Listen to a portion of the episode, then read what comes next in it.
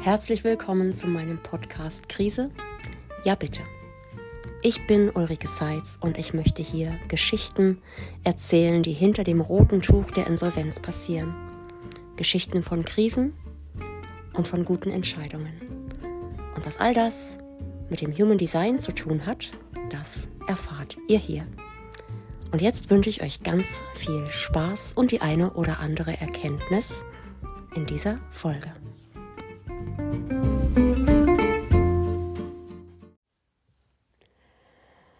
Puh, das war echt eine harte Zeit. Ich weiß echt nicht, wie ich das geschafft habe. Hallo, ich bin Ulrike Seitz. Ich bin Insolvenzverwalterin, arbeite als Insolvenzrechtsanwältin und Coach und wie ihr mittlerweile sicherlich wisst, schlägt und brennt mein Herz fürs Human Design. Und ich möchte euch heute erzählen, wie doch haarig mein Weg in die Selbstständigkeit war und was ich daraus aus verschiedenen Perspektiven mitnehme. Ich freue mich, dass ihr meinen Podcast hört und freue mich auch, wenn ihr Impulse habt, Wünsche habt. Schreibt mich gerne an über Instagram oder über andere Kanäle. Ihr findet mich. Also ich habe, auch davon habe ich schon erzählt, tatsächlich 19 Jahre in drei großen Insolvenzverwalterkanzleien gearbeitet, habe dort mein Handwerkszeug gelernt, habe auch hier und da so ein paar Blessuren davongetragen, die ich heute rückschauend mit meinem Human Design Wissen wunderbar einordnen kann, über die ich heute lachen kann. Ähm, das gibt diesen wunderbaren Spruch, ähm, da bin ich einfach lachend in die Kreissäge gerannt. Damals noch unbewusst, Heute passiert es mir ab und zu noch, dass das äh, in vollem Bewusstsein passiert und dann denke ich, okay, da war es dann wieder. Also ihr hört schon raus, es gibt so eine gewisse spielerische Leichtigkeit, die ich in meinen Alltag immer mitnehme und auch in meinen Berufsalltag. Aber schon wieder schweife ich ab. Ich möchte euch heute erzählen, wie mein Weg in die Selbstständigkeit war. Ja, wie er war. Und zwar habe ich im letzten oder im, zum Jahreswechsel 2021, 2022 gemerkt, dass ich in meiner alten Kanzlei nicht mehr ganz so gut aufgehoben bin. Ich bin da auch öfter gegen Mauern gelaufen, weil ich, wie ich heute weiß, meiner Strategie als Projektorin damals noch nicht gefolgt bin, weil ich es einfach noch nicht so auf dem Schirm hatte und weil ich viele Dinge rausposaunt habe, die besser angekommen wären, wenn ich sie nach einer Einladung angebracht hätte. Das heißt, wenn mein Gegenüber für meine Verbesserungsvorschläge bereit gewesen wäre. Äh, lange Geschichte, es gab viele, viele Punkte. Es ist eine tolle Erfahrung gewesen und viele, viele Aspekte haben mich dann dazu gebracht, dass ich mich neu orientiert habe. Und da war es auch so, dass ich zunächst dachte, oh Gott, das ist schrecklich. Wie kann mir das passieren? Quasi mehr oder weniger faktisch alleinerziehend. Teure Wohnung in Potsdam, zwei Kinder. Was mache ich denn jetzt? Ne? Also eine Tür schlägt zu und die andere ist noch nicht ganz in Sicht.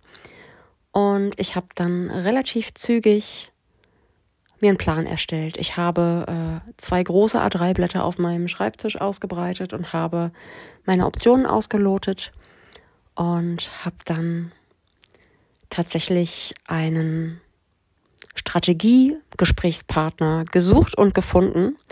Und in diesem Gespräch wurde ich erstmal aufgefangen, ich wurde abgeholt und irgendwann entstand so eine kleine Gesprächspause und mein heutiger Kanzleipartner sagte so, du, ich habe hier gerade Räume angemietet, ich weiß gar nicht wieso, die sind viel zu groß. Und in dem Moment war da so ein Verständnis da, ohne viele Worte, hey, lass es uns probieren. Und das Lustige an der Sache ist, dass wir vor, oder ich sag mal so 17 Jahre vorher auseinandergegangen sind, als ich noch seine Angestellte war und meinen ersten Kanzleiwechsel vollzogen habe. Und es war so interessant, uns heute auf dieser anderen Ebene zu begegnen, auf Augenhöhe, mit Berufserfahrung auf beiden Seiten, mit einem Plan, mit einer Vision. Und ich kann euch sagen, all die, die ihr vielleicht gerade dabei seid, einen Schritt zu wagen, eine Veränderung zu vollziehen, seid mutig. Es ist das Beste, was mir passieren konnte. Und ähm, so kam es dann ähm, mit noch einigen Turbulenzen unterwegs, dass ich dann im Mai 2022 den Schritt gewagt habe und in die neuen Büroräume mit eingezogen bin. Und das war auch erstmal relativ spartanisch eingerichtet. Es war improvisiert. Ich habe in den ersten Monaten noch im Empfangsbereich gesessen, hatte aber wunderbare Unterstützung von meinen beiden Kanzleipartnern und bin immer wieder zwischendurch in Panikzustände geraten, weil ich dachte, oh Gott, oh Gott, oh Gott, ich kriege keine Post, oh Gott, oh Gott, wie soll ich das alles machen? Ähm, und die beiden wirklich erfahrenen alten Hasen haben mich immer wieder runtergebracht auf den Boden der Tatsache. Und ich habe heute, wenn ich so zurückschaue, auch so viel gelernt, einfach manche Momente einfach mal vorbeifließen zu lassen. Nichts wird so heiß gegessen, wie es gekocht wird. Und auch improvisiert kann gut sein. Und so saß ich dort eben über Wochen im Empfangsbereich, habe da auch wieder unglaublich interessante Erfahrungen machen dürfen weil einfach Mandanten reinkamen, die mich an dieser Stelle haben sitzen sehen. Manche haben mich komplett ignoriert. Manche haben bei mir einen Kaffee bestellt. Und manche haben im Beisein, in meinem Beisein über mich gesprochen. Und ich dachte, krass, was ist das für ein Berufsbild? Welches Vorurteil begegnet mir hier? Die sitzt da, das ist die Sekretärin, die kann man übersehen, nicht ernst nehmen. Unglaublich interessante Erfahrung, die ich in dem Moment überhaupt gar nicht persönlich genommen habe, aber die natürlich sehr, sehr tief blicken lässt und die mich auch selbst daran erinnert hat. Schau doch mal, wie du auf Menschen zugehst, wie du Schubladen öffnest und sie in Bruchteilen von Sekunden wieder schließt und danach handelst. Sehr interessante Erfahrung einfach nur mal am Wegesrand aufgepflückt. Und so stückweise konnte ich dann mein wunderbares Büro beziehen. Und ich habe natürlich als Insolvenzverwalterin, es spielt vielleicht auch noch für den Hintergrund eine Rolle, Verfahren, die mir persönlich übertragen wurden. Das heißt, das ist ein Amt, was ich höchstpersönlich ausübe. Das heißt, meine Verfahren habe ich auch aus der alten Kanzlei mitgenommen und das ist einfach ein laufendes Geschäft. Ne? Das also gab Verfahren, wo ich dann am 2. Mai, kurz nach meinem Aufschlag in der Selbstständigkeit, plötzlich ein Gutachten abzugeben hatte oder einen Bericht einzureichen hatte, einen Schlussbericht, einen Zwischenbericht, einen Bericht zur Gläubigerversammlung. Und das Rad musste sich einfach weiterdrehen, denn mein Auftraggeber als Insolvenzverwalterin ist das Insolvenzgericht. Und die Arbeit, die ich dort abgebe, ist meine Visitenkarte. Da dürfen einfach keine Fehler passieren, beziehungsweise keine gravierenden Fehler. Und ich habe es schon in einer anderen Folge beschrieben. Mein Alltag sah dann so aus, dass ich tatsächlich dort relativ früh morgens angerauscht bin. Ich habe auf dem Weg noch schnell ein paar Briefmarken gekauft, habe dann die Post geöffnet, habe diese Post entklammert und ich sage euch, ich habe einen Hass auf die Leute entwickelt, die ganz Oberfeldwebel generalstabsmäßig jedes einzelne Blatt zusammentackern, denn das funktioniert im Scanner echt nicht gut. Ich habe durchaus das eine oder andere Dokument geschreddert, auch wichtige, bleibt unter uns, weil ich diese Tackerklammern übersehen habe. Ich habe mir auch in die Hand getackert in der Zeit. Wertvolle Erfahrung, ich sag's euch. Und dann ging es weiter. Die Post wird eingescannt, da kommen Trennblätter dazwischen. Das müssen aber die richtigen Trennblätter sein. Dann wird die Post sortiert. Denn die Originale wandern in die Akten, das Unwichtige wandert in die Postkiste. Und dann werden diese Posteingänge verschlagwortet. Das heißt, die werden an die richtige Stelle im System geschoben, da wir ja digitale Akten führen. Und damit ist aber noch gar nicht die Arbeit begonnen, denn dann geht's los, diese Schreiben zu bearbeiten, zu lesen, zu beantworten, die Forderungen, die bei mir als Insolvenzverwalterin angemeldet werden, sind zu prüfen. Das heißt, ich habe teilweise 30 Seiten Unterlagen durchgewälzt, um zu schauen, ob es jetzt 12 oder 15 Cent Zinsen sind, ob diese Forderung in der Form so berechtigt ist, ob Teile davon vielleicht verjährt sind. Und dann nimmt ein Gläubiger sechs Monate später Teile dieser Forderung zurück. Und dann heißt es zu wühlen, welcher Teil dieser Forderung würde jetzt, wurde jetzt zurückgenommen. Das ist also eine unglaubliche Sisyphus-Arbeit. Und immer wenn eine neue Akte reinkommt, dann heißt es eben Eilbedarf.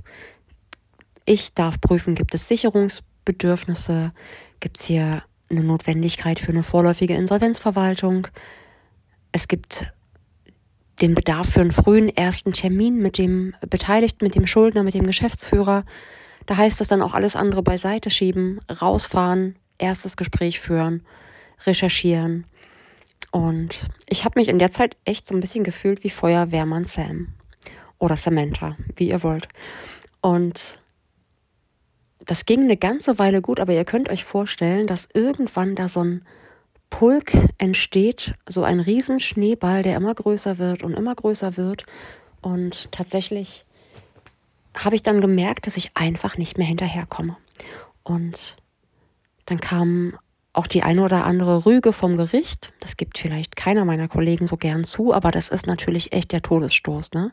Hier fehlt das, da ist der falsche Report eingereicht worden.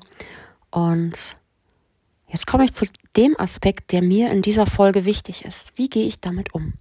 Wann merke ich, wann genug genug ist und wie kommuniziere ich auch diese Schwäche, diese Schwachstelle, dieses Defizit? Und da ist für mich zunächst wichtig, dass ich erkannt habe, dass ich mich erinnert habe, ich bin Projektorin und als Projektor oder Projektorin ist es so, dass wir nicht ganz so viel Antriebskraft haben. Ich darf also wirklich auf meine Ressourcen achten, um nicht auszubrennen, um nicht in einen Burnout zu verfallen. Projektoren, und das klingt jetzt für viele, die sich damit noch nicht befasst haben, wahrscheinlich ein bisschen spooky, aber Projektoren sind tatsächlich gar nicht dafür gemacht, den ganzen Tag zu schuften. Wunderbar, ich liebe das. Tatsächlich mache ich es trotzdem, sehr häufig, ich gehe häufig über meine Grenzen hinweg, aber mir ist es bewusst und ich lerne und übe auch daran zu arbeiten. Und ich habe mir sehr bewusst gemacht, dass es eine Phase war, in der ich über viele Monate wirklich komplett über meine Grenzen gegangen bin. Und umso dankbarer bin ich, dass ich seit einem halben Jahr wirklich wunderbare Unterstützung habe. Und ein weiterer Aspekt, der mir in dem Zusammenhang wichtig ist, ich habe gelernt, auch um Hilfe zu bitten. Das war echt schwer, weil es heißt, Schwäche einzugestehen, weil es auch heißt, zu sagen, ich schaffe das nicht alleine. Und ich habe auch gelernt,